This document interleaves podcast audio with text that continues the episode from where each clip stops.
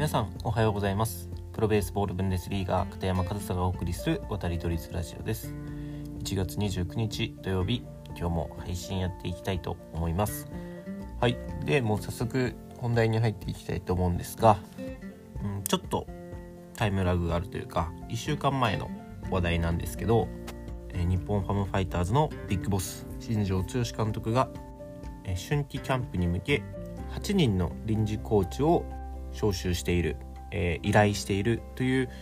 件について今日はお話ししていきたいなというふうに思います。でまあこの件は本当に1週間くらい前に上がっていた話題なのでご存知の方も多いかと思いますが、えー、新庄剛志監督ビッグボスはですね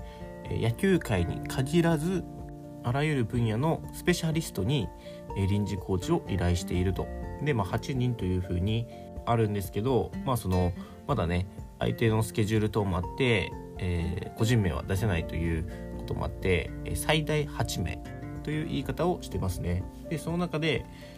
まあ、1週間くらい経って、えー、元ハンマー投げのメダリスト。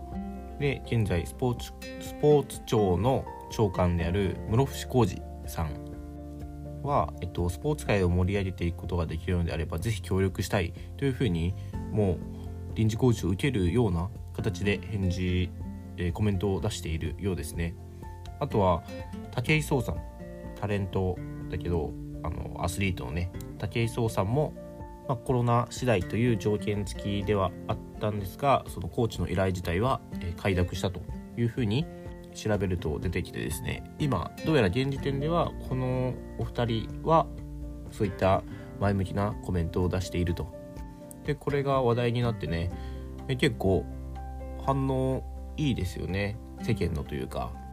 まあ、今までねこうやって野球界の中の、まあ、OB の方とかが臨時コーチに来るのは全然あったんですけど最近特に増えましたよね。臨時コーチっていう枠が。各球団。なんですけどここでね、えー、多種目多競技の方を、えー、臨時コーチとして招集する。っていうのは、まあ、今までにない、まあ、ビッグボスらしい、えー、今までの野球界にとらわれてない柔軟な考えというか僕は素晴らしいなというふうに思いましたね。でその他競技から学ぶことっていうのは確かにありますし、えー、自主トレとかでもね個人でいろんな他の競技をやって、まあ、パフォーマンスを高めるヒントにしている選手とかっていうのたくさんいるんですけどそれをね実際にキャンプで呼ぶとかあとはその辺の人じゃないんですよね呼ぶのも。スペシャリストを呼んでちゃんとパフォーマンスの向上につなげようってしているところがね僕は本当にむしろなんで今まで誰もやってこなかったんだろうっていう風なくらい素晴らしい案だというふうに思います。やっぱりその多種目多競技から普段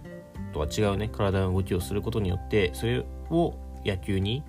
消化させるというか吸収していく。それって確実にパフォーマンスの向上につながると思うんですよね。でもそれを野球界の中もしくはその OB とかねえそういった野球界の中でその人たちだけでじゃあ今日は何ですかね、まあ、室伏さんが来るということでじゃあ野球やってる人たちだけでハンマー投げやってみようなんていう風にしてもやっぱりそこにね大したヒントはないというかヒントないことはないと思うんですけどやっぱりそこでプロスペシャリストから聞く話とそれを専門としていない人から受ける指導みたいなものはやっぱりそこには大きな差があると思うんですよね。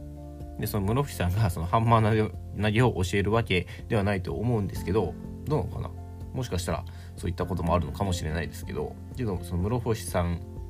という人から学べるものっていうのもたくさんあると思うんですよね。そのメンタル的なことだったりそのアスリートとして結果を残してきた実績がある方なのでそういった方から話を聞ける機会を作るその新庄さんの何、うん、て言うんですかねマネジメント力プロデュース力みたいなものっていうのはとても高いように思いますね。で今お二人お名前を挙げたんですけど、まあ、そのいろいろな予測なんかが、ま、ネット上とかでは出ていて、まあ、その中にはもちろんその野球選手の OB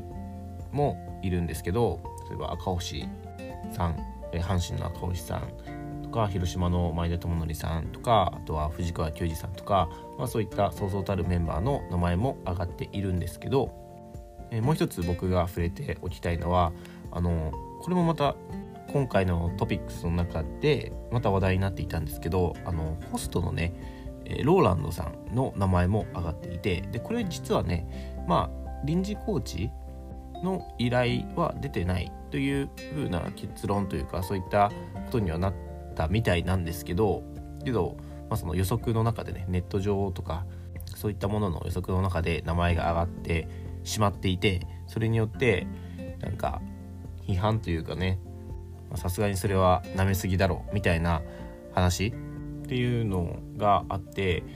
この件にも今回僕は触れておきたいんですけど僕そのローランドさんが仮に臨時コ本当にね臨時コーチとして呼ばれていたとしたら僕はそれはすごく面白いなというふうに個人的には思います。でもちろんその賛否あるのは分かりますしそのローナルドさんに関してはそのスポーツに関する方ではないのでそのコーチという立場でね呼ばれていたらその違和感があるのはもちろん分かるんですが彼もスペシャリストですよね、まあ、接客って言ったらいいのかな、まあ、そういった、まあ、接客というかその相手客様がいることに対しての仕事のスペシャリストですよね。で野球も、まあ、そのスポーツとはいえ、まあ、エンターテインメントなんですよ。お客さんがいてのプロ野球。野球自体はスポーツなんですけどプロ野球というのはエンターテインメントなのでお客さんがいてのプロ野球。っていうことはお客さんを意識することは必ず必要になってくるんですよね。でそこでそのお客様を相手にした接客業で、え、スペシャリストであるローランドさんから学べるものっていうのはあると思いますし、え、決してホストのように振る舞いというわけではないんですけどそれこそ知らない世界の話だからそれを聞くことによって、ま、仮にね野球のパフォーマンスは上がらなくても人間力というか人として学べるものはたくさんあるんじゃないかなと。多分そのどの分野でもねトップに上り詰めるような人っていうのはとてもストイックでもうやってることが違うだけで何て言うんですかね体質というかメンタルマインドセット意識みたいなものはアスリートと変わらないと思うんですよ。それをただ体を動かして表現するのか、えー、口で話すことによって表現するのかとか、まあ、芸人さんとかでもそうですよね。まあ、それぞれなんか表現の仕方が違うだけでトップに上り詰めるような人っていうのはみんな何かそのトップに上り詰めるだけの理由みたいなものを持ってるはずなんですよだからそういった方から話を聞けるっていうだけでも学びにはなると思いますし